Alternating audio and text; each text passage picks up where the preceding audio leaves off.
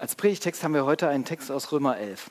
Römer 9 bis 11, das ist die Passage um Israel und die Erwählung des Volkes Israel. Ähm, welche Rolle spielt das eigentlich, wo Gott damit ringt im Römerbrief? Wunderbarer Brief, wo es äh, ohne, ohne sonst irgendwie einen Vergleich in der, in der ganzen Bibel eigentlich Paulus ähm, das Evangelium entfaltet.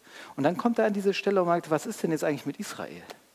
Und ähm, und da nehmen wir eine Passage raus. Und ich muss ehrlich sagen, ähm, das ist der Predigtext, der uns vorgelegt ist. Und es war auch nicht ganz leicht. Gucken wir uns mal, wie ich euch damit hineinnehmen kann. Und was uns das heute auch sagen kann, ähm, es ist ja ein Heidenchristen vor allen Dingen geschrieben. Auch, aber vor allem auch ein Heidenchristen, nämlich an die Gemeinde in Rom. Und diese könnt ihr schon mal so lesen, diese ganze Passage dient eigentlich dazu zu sagen, haltet euch nicht für was Besseres, Freunde.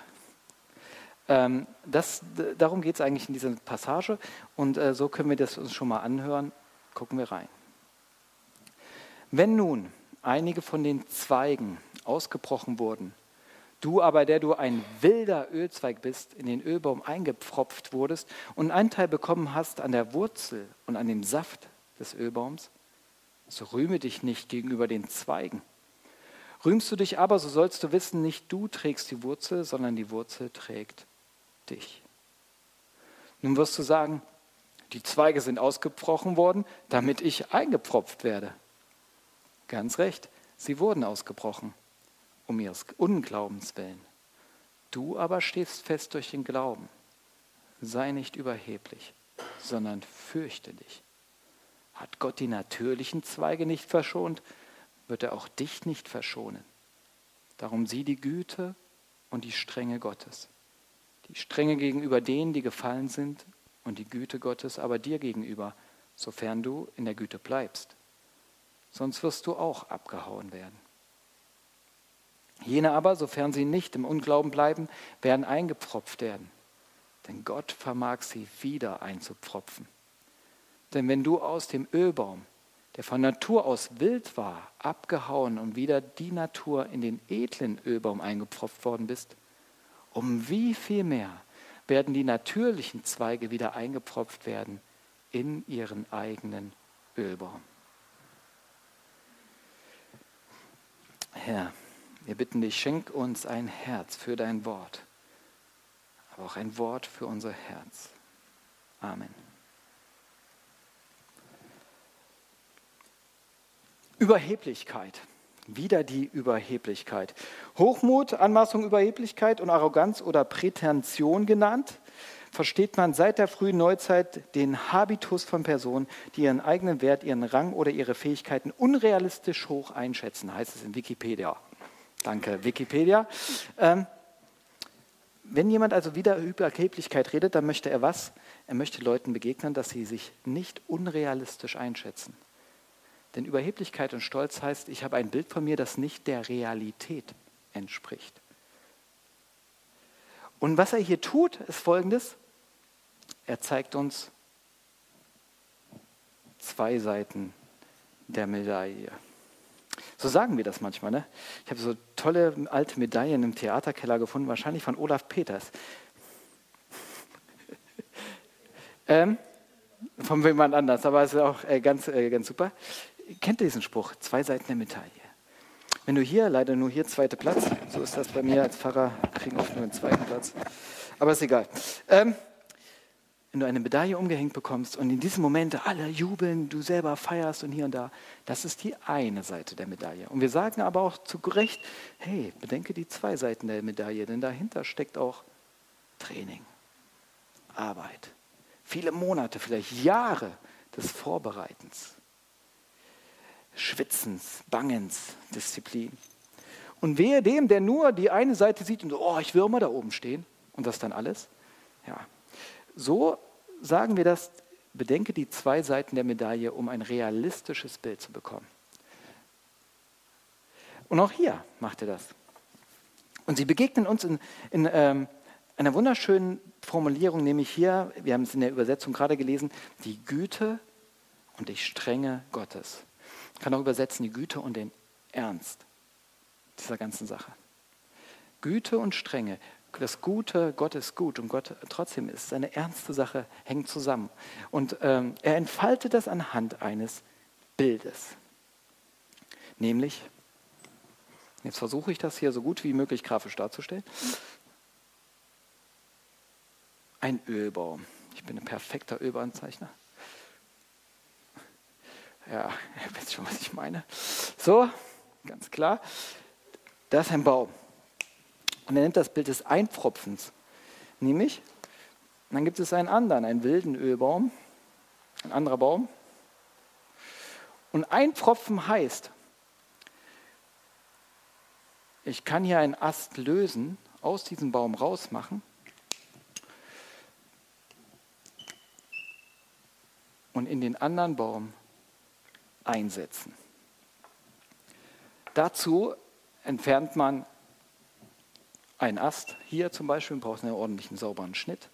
Es gibt auch, habe ich mir sagen lassen von Kennern, äh, zum Beispiel bei, bei, bei Obstbäumen gibt es die Möglichkeit auch einfach die Rinde zu entfernen anscheinend und einen kleinen Reiz reinzusetzen und dann wachsen die an. bei Wein, so hat es mir mein Schwiegervater erklärt, da wird wohl das Gesamte oft abgenommen und eine neue Krone draufgesetzt, ähm, wenn man das macht. Ähm, aber ähm, wie auch immer beim Pfropfen, entweder es wird was abgenommen oder wird reingesetzt. Das Entscheidende ist, ich nehme aus einem anderen Baum etwas hinein und setze es da rein. In der Regel von der edlen Pflanze auf einen nicht so edlen Stamm, damit der versorgt wird und eine edle Frucht heranwächst. Oder, und das finde ich cool an dem Bild, nur mal so nebenbei, man kann zum Beispiel, wenn man dann auf einem engen Raum ist, einen Obstbaum hat, hast dann nur Platz für einen Obstbaum im, im Garten, ne? dann kannst du verschiedene, zum Beispiel Apfelsorten, auf einem Apfelbaum haben. Und das, äh, erstmal ist das für die Befruchtung gut und zweitens kannst du verschiedene Sorten fressen. Und das schon in dem Bild ist da gigantisch, oder? Paulus nutzt das, um zu zeigen, oh, ich staune über die Güte Gottes. Es ist, es ist ein Stamm, die ihr lieben. Hier ist nämlich das Volk Israel mit seinen Versprechen. Und die Schrift, wir würden es heute AT sagen, Altes Testament oder Erste Testament. Und, und da hinein ist geboren Jesus. Jesus schreibt man anders so, ne?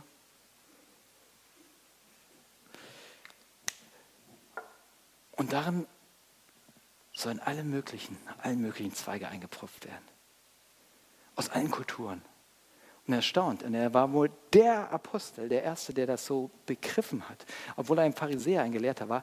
Und deswegen rausgegangen ist zu allen Völkern. Gesagt hat, wow, das müssen sie wissen. Und trotzdem schwingt in diesem Bild schon, ihr merkt, Güte und Ernst mit. Weil das ist ein radikales Bild. Er redet von Abschneiden. Neues reinsetzen. Neues reinsetzen ist natürlich super, ja, wenn du sagst, oh, ich komme mal was Schönes rein, aber, aber auch von abschneiden, rausbrechen. Radikales Bild. Und das wollen wir uns angucken unter dreierlei Hinsicht, ähm, wie hier Güte und Strenge zu einem neuen Bild führen. Und zwar zum einen, und das ist das Erste, was uns im Text einspringt, wenn hier ein neuer Zweig reinkommt, wird jetzt hier reingesetzt. Und meint er, dann sei nicht überheblich. Stellt euch das doch mal vor. Da ist so ein wunderschöner Obstbaum, Olivenbaum, Ölbaum, was auch immer, neuer Zweig rein und dann fängt der eine Zweig an, ich bin besser als ihr. Oder was auch immer, ja. So ein Quatsch, sagt er. Fangt gar nicht damit an. Fangt nicht mit so etwas an. Denn am Ende ist es die Wurzel, die dich trägt und es bist nicht du. Bedenke das. Du hast vielleicht das Gefühl, hier müssen andere Platz machen, damit du kommst. Aber darum geht es nicht. Die machen, Platz wird gemacht, weil sie nicht glauben, weil sie, weil sie nicht verstanden haben, dass letztlich auch sie durch Jesus gerettet werden. Aber, aber es liegt nicht an dir und deinen Eigenschaften. Hier gibt es kein Erheben über das Alte, über die Geschichte. Sei vorsichtig. Und wir, gerade wir Deutschen, wir haben ja eine krasse Geschichte dahinter, aber eigentlich die ganze Welt. Ist immer interessant. Es gibt immer ein Erheben über dieses kleine Volk. Und er sagt hier, nee, das will ich nicht. Vorsicht. Nur weil ich rumziehe und jetzt allen Völkern das Evangelium predige, heiße ich nicht, dass ich diesem Stamm, diesem Wurzel den Rücken kehre. Mich hat das beeindruckt, dieser Gedanke, denn in der Geschichte, auch in der Kirchengeschichte, kommt das immer und immer wieder, nicht nur auf Israel, sondern generell. Da, wo etwas Neues aufkommt, entsteht eine Arroganz dem Alten gegenüber, eine Überheblichkeit, dass es das Bessere ist. Sei es, das Evangelische entwickelt sich aus dem Katholischen oder der Pietismus als Aufrufbewegung mitten in einer versteinerten, verknöcherten Kirche. Die charismatische Bewegung, die aufkommt. Ähm, bis hin zu, weiß ich, wenn wir in unsere Landeskirchen gucken, moderne, modernere Gemeinden in einer verstaubten Landeskirche. Und schnell schwingt immer mit, wir sind besser. Oh. Und ganz generell kann uns dieses Bild erinnern, auch wenn es jetzt hier in Israel geht, wir werden gleich darüber reden, Vorsicht. Sägt nicht den Stamm ab, in den ihr reingepfropft worden seid, mit eurer Überheblichkeit am Ende. Ihr werdet euch nicht alleine ernähren können. Also das schwingt schon mit und bedenkt dran, jede Form von Überheblichkeit anderen Strömungen, Frömmigkeiten gegenüber äh, heißt nämlich immer, dass ich denke, ich bin etwas Besseres. Und damit liegt das Vertrauen auf mir und nicht mehr auf dem, der trägt. Versteht ihr? In dem Moment, wo jemand sich erhebt, meint er, er sei was Besseres und denkt, die Gnade wird mir zuteil, weil ich besser bin. Und das ist das falsche Fundament von Gnade. Gnade heißt, es ist nicht in dir, es ist in ihm. Und wenn du überheblich bist, dann baust du aufs Falsche und ehe du dich versiehst, verlässt du die Güte. Und Paulus sagt, und ehe du dich versiehst, wirst du auch rausgenommen. Oder hast du schon verlassen. Deswegen sei vorsichtig. Bedenke den Ernst in dieser Situation. Und Ernst nicht nur allgemein, dass etwas Neues kommt in das Alte, sondern Ernst ganz konkret im Blick auf Israel, sagt er. Sei nicht überheblich hier. Die Wurzel trägt dich. Die Wurzel trägt dich. Da schwingt so viel mit. Wie schnell sind wir überheblich? Und es fing schon früh an dass Theologen gesagt haben, wir brauchen das Alte Testament gar nicht, wir streichen raus. Schon in der ersten, in der alten Kirche. Aber es geht immer wieder, bis hin in unseren Alltag. Ich weiß nicht, wer von euch verhältnismäßig, wenn er die Bibel aufschlägt, wo, wo schlagt ihr denn am liebsten rein? Ist ja mal spannend zu gucken. Brauchen wir noch diese alte Sachen mit ihren Gesetzestexten? Und überall geht uns das überhaupt was an? Schnell wird es abgetan und wir gehen lieber zu diesen geschmeidigen anderen Sachen über. Und dann sagt, oh nee, warte mal, Vorsicht, das gehört zusammen. Und es hat seinen guten Grund. Lasst es zusammen, säg's nicht ab. Ähm ich finde es wichtig, das zu bedenken. Und hier gibt es so viel zu sagen,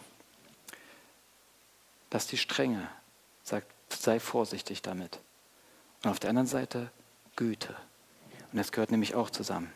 Und bedenkt das mal. Wenn du über Abraham liest und sein Versprechen an ihn, in dir werden gesegnet alle Völker, dann kannst du, der du kein Jude bist, durch Jesus auch auf dich beziehen. Aber nur weil du eingepfropft worden bist, sonst nie. Was für starke Verheißungen im Jesaja-Buch stehen. Fürchte dich nicht. Ich habe dich erlöst. Ich habe dich äh, bei deinem Namen gerufen. Du bist mein. Das gilt dem Volk Israel, ihr Lieben. Mit welchem guten Recht schlagt ihr morgens die Losung auf und, und sagt, wow, cooler Vers an mich? Nein. Könntest du sagen, ist an Israel, tut mir leid, pack's zur Seite. Nein, äh, erinnert daran, das geht, dass du diese Sprüche auf dich beziehst, weil du eingepfropft worden bist. Verstehst du? Dass du überhaupt das Alte Testament als ein Reden Gottes auch zu dir verstehen kannst, ist Güte. Ist Güte, weil du in was Altes hineingenommen worden bist.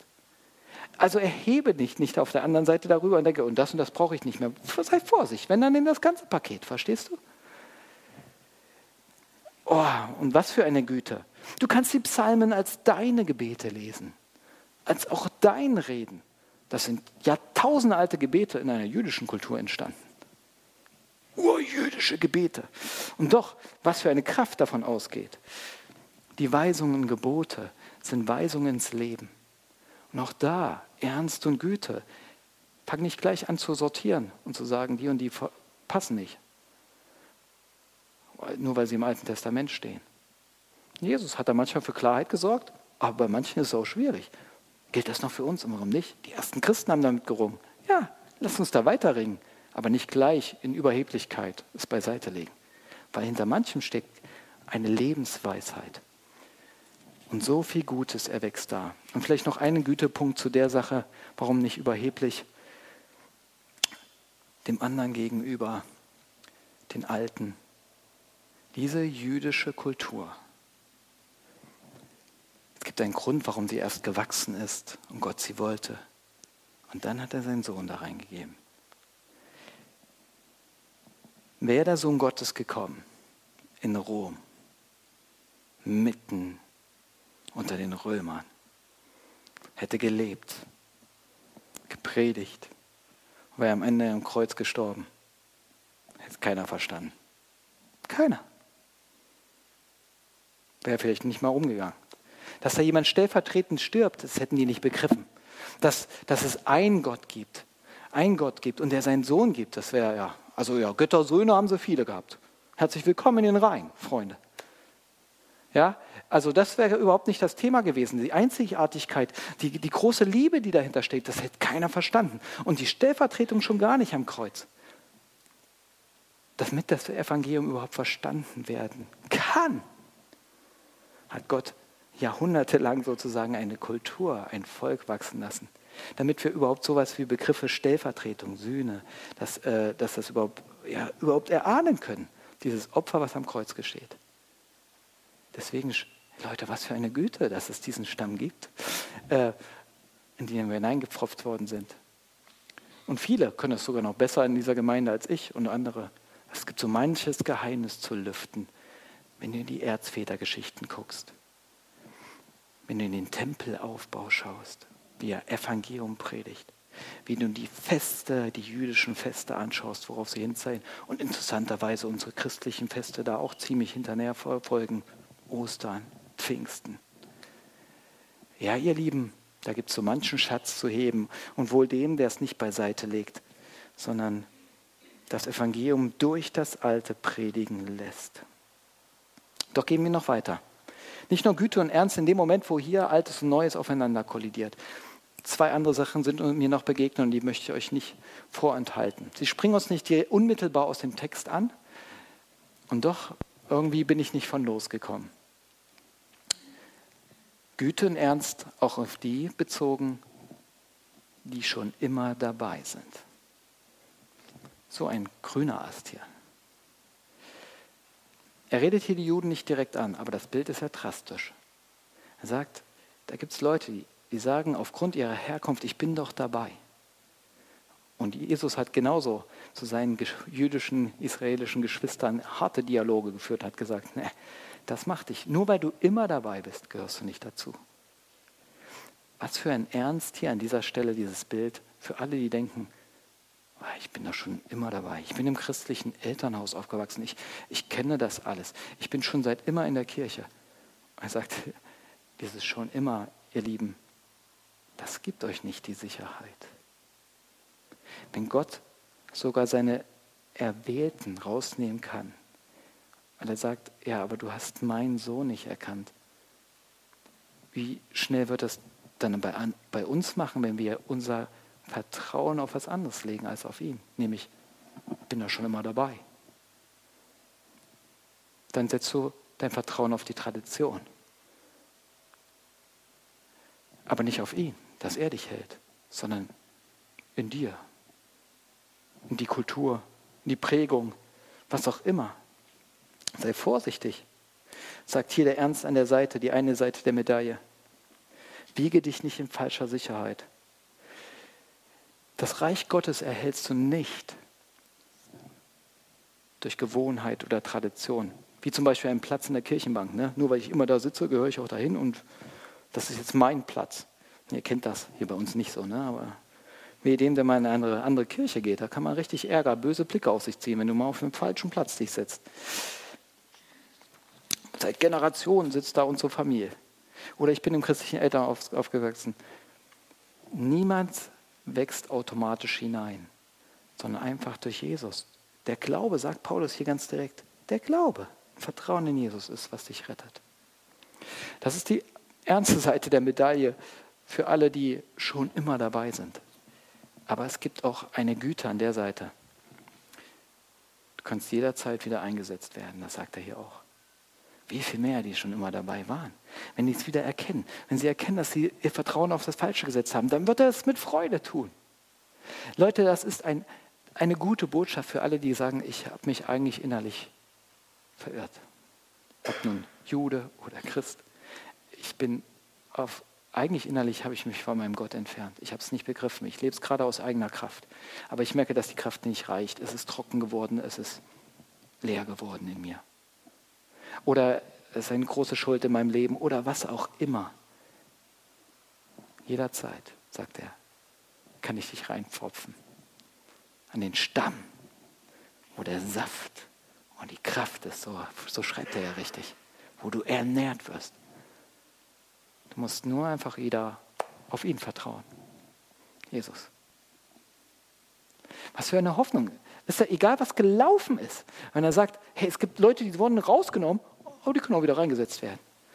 Egal wie dein Leben gelaufen ist, du hast gesagt, ich bin wirklich abgeschnitten worden. Ich, da gibt es nichts mehr. Getrennt, cut. Und?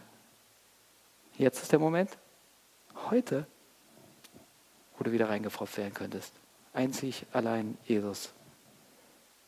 Ich kann es nicht, aber du kannst es. Stell die Verbindung wieder her. Und er tut es gern. Güte und Ernst hier an einer Stelle. Was für ein Trost für den, der sein Leben verbockt hat, der sich entfernt hat. Und vielleicht noch eine andere Sache. Güte und Ernst auch. Nicht nur hier, die Alten, nicht nur das untereinander, sondern Güte und Ernst auch auf diesen Moment. Alles, was eingepropft wird, und das ist das Dritte, wurde vorher woanders abgeschnitten. Auch das hat mich nicht losgelassen bei dem Bild. Ähm, alles, was eingepropft wird, muss loslassen.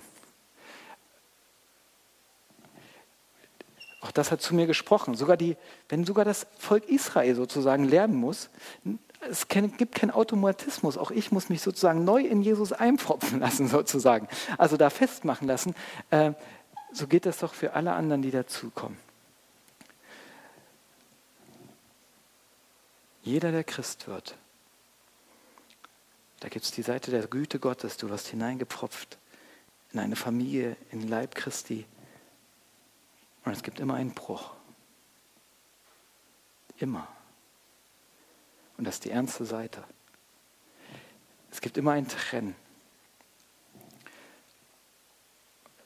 Und im Prinzip ist es auch hier die Sache des Vertrauens, nämlich was versorgt dich? So ein, manch einer wird Christ und sagt, oh, und ich brauche trotzdem das und das noch. Und geht dir mal nach. Was, was ist das, was du nicht loslassen kannst, wo du sagst, ich brauche das. Ich brauche die und die Person. Ich brauche die und die Vorstellung. Manchmal sind es Werte, manchmal sind es Ideen, manchmal sind es ja, einfach die schnöden Sachen des alltäglichen Lebens, wo du sagst, ich kann davon nicht loslassen. Ich brauche das doch. Er sagt, nein, brauchst du nicht. Es gibt manche, die haben eine radikale Wende gemacht, da sieht man das richtig, die sind rausprüpfen und manche nicht, bei manchen nicht. Aber bei jedem ist es eigentlich, dass das Evangelium immer löst. Es löst dich heraus, setzt dich ganz neu in Christus. Und das tut auch weh. Leute, da gibt es einen Schnitt. Und wenn du das nicht bereit bist zu, zu akzeptieren, zu sagen, nimm mich ganz raus aus allem. Gnade heißt, mein ganzes Leben gehört auch dir. Du darfst darüber verfügen. Und komplett gebe ich mich da rein. Ne? Beispiel Taufe. Also eigentlich wird die Person untergetauft. Äh, manche Gemeinden machen das auch als Symbol dafür, der ganze Mensch, der ganze Mensch in Christus. Ja, es ist doch ein großer Quatsch, wenn du sagst, ja, ist cool, Jesus ist cool, aber ich, ich will auch woanders reingewachsen werden. Andere Werte, Vorstellungen, wie auch immer. Also da reicht mir Jesus nicht. Ich nehme auch die und die Sachen noch mit rein dazu. Und so versuchen wir das ja, sogar im Alltag. Ein bisschen, bisschen Religion und dann ein bisschen noch von den anderen Sachen. Und äh, ja, trotzdem will ich auch Erfolg also haben, weil ich äh, Angst, dass es dann mir alles wegbricht oder was auch immer. Ähm, lass los. Manches wird er dir wieder schenken. Aber du wirst erstmal davon befreit und wirst abgeschnitten. Und es tut weh. Und Leute, aber hier ist eine große Güteseite auch in dem. Denn wenn das nicht wäre, dann entscheidet am Ende doch Herkunft, Begabung oder was auch immer. Aber er sagt, weil jeder abgeschnitten wird, kann auch jeder dabei sein. Versteht ihr? Aber das ist bei allen gleich. Ob du dumm bist oder schlau, gesegnet oder nicht, der Prozess ist immer derselbe. Du begibst dich ganz in die Hand Gottes und er pfropft dich in Christus ein. Und was für ein Segen für all den, der sagt, ich kann nicht mithalten, weil, sorry, ich bin nicht so begabt. Oder, sorry, ich komme aus einem total kaputten Elternhaus. Sorry, ich weiß nicht, was Liebe ist, weil ich es nie erfahren habe. Er macht nichts. Was rausgenommen. Darfst es neu erfahren. Wisst ihr, was für eine Befreiung da drin steckt für die, die kaputt sind? Natürlich für die. Die anderen, die sagen, oh, ich hänge davon. Das ist manchmal schwerer. Aber ja. Und, und noch, wir können auch darüber hinausgehen. Die Güte geht weiter. Du bist auch nicht abhängig. Bist nicht abhängig von dem Alten. Du bist getrennt in Christus. Manchmal spielt uns das immer noch vor und sagt, nee, du hängst daran, du brauchst das noch. Und du bist hier verkettet. verkettet. Mancher leidet unter den Ketten des Alten. Und sagt, ich bin daran gebunden. Nein, bist du nicht. Bist du nicht. Die Wahrheit ist, ist abgeschnitten und neu hineingesetzt. Wow, was für eine Befreiung. Für deine Vorstellung in jeglichen Sachen. Wir reden hier von Erlösung. Versteht ihr? Da ist das Wort los drin. Er löst dich. Das tut weh. Aber jedem, jedem, und das darf ich euch versprechen, jeder, wer sich täglich, im Prinzip ist es ja auch immer wieder löst werden innerlich, aber sich darauf einlässt und sich von ihm lösen lässt, merkt es, dass es eine Erlösung ist. Umso mehr du loslässt, von dem Alten, wo du denkst, du brauchst das unbedingt zum Leben und dich ganz Jesus anbefehlst, setzt er dich in etwas Neuem hinein, wo du denkst, wow, und jetzt kann ich richtig befreit leben. Es kann die Kraft wirklich hineinströmen. Und ich merke erst, was für eine Kraft da ist. Solange ich nicht loslasse, strömt auch nicht so viel Kraft. Versteht ihr? Weil du noch irgendwo versuchst, anders zu saugen. Aber umso mehr du sagst, hey, kannst du, umso mehr seine Kraft. Davor ist die Angst. Was passiert mit mir? Ich hänge im luftleeren Raum. Ich werde nicht versorgt. Und dann, wo komme ich da überhaupt rein? Trägt er wirklich? Versorgt er wirklich? Ja, tut er. Güte und Ernst. Auch hier an dieser Stelle. Bedenkt die zwei Seiten der Medaille der Gnade Gottes, Güte Gottes.